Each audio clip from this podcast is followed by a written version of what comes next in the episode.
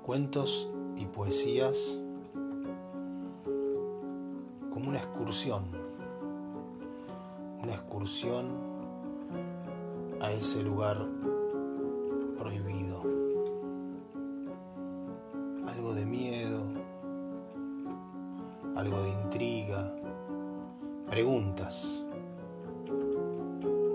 ¿Qué va a pasar?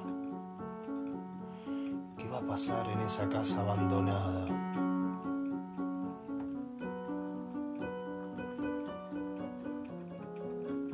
Hay algo de arriesgarse. La literatura sin riesgo